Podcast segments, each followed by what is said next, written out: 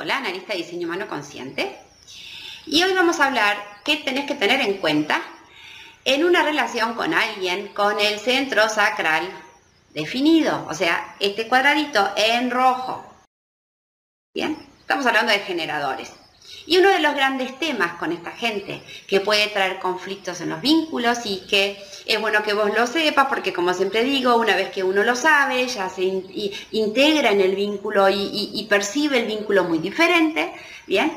Em, lo que vos tenés que saber es que muchas veces uno de los temitas para estas personitas es su frustración.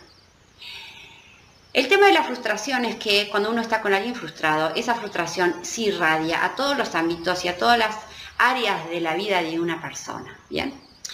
La frustración y cuando uno está con alguien frustrado realmente no se siente bien, uno no vibra o, uno siente la vibración de la, frustración y hace que uno se sienta molesto, incómodo, eh, feo, mal, ¿ok?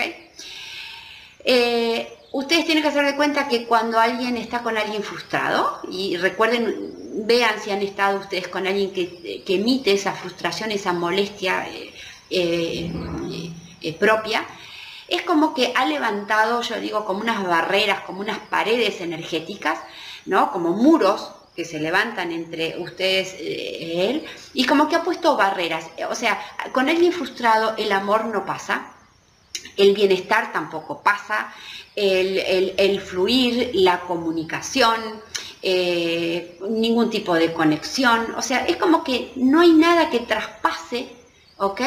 La, energía que emana una persona frustrada. Y alguien con un, con un sacral definido, uno de sus temitas es su frustración. El punto es que, imagínense, cualquiera de nosotros tenemos muchas necesidades, bien, naturales, que esperamos em, o que buscan ser satisfechas, o buscan ser saciadas. Llámese ser amado, ser reconocido, ser apoyado, ser valorado, etcétera, etcétera, etcétera. Y obviamente que cuando convivo con alguien con el, con el que está frustrado, esa barrera energética hace que mis necesidades parecería que distan cada vez más de ser satisfechas y se, es como que se, mm, como que se agrandan, se magnifican, se... ¿Ok? Eh, ¿Qué es lo que vos tenés que saber? Punto uno, como digo, el tener conciencia que un sacral definido va a lidiar con la frustración toda su vida ya es un gran punto, un gran paso.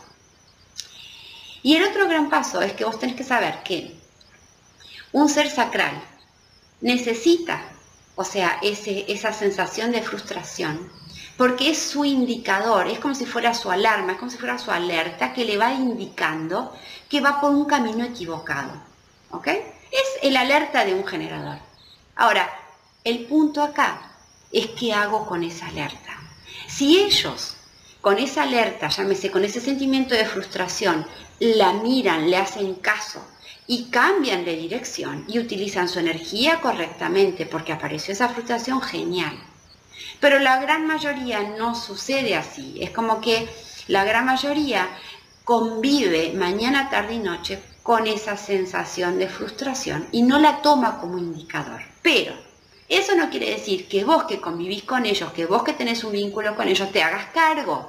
Eso es parte de su proceso, es parte de su camino, es parte de su aprendizaje. Entender la frustración simplemente como un indicador, simplemente como una alerta que me dice, momento, estás utilizando mal tu energía. ¿Bien? Pero ahora si vos ya sabés de esto, no te tomes a personal esa frustración. No te tomes a personal que cuando esta personita está frustrada, mm, no te demuestra cariño, no te demuestra y no te valora, no te tiene en cuenta, pero porque no es personal, literalmente no es personal, es realmente que él está lidiando como parte de su camino y de tema eh, a lo largo de su vida con esa frustración y con su gran dilema de cómo utilizar correctamente mi energía. ¿Ok?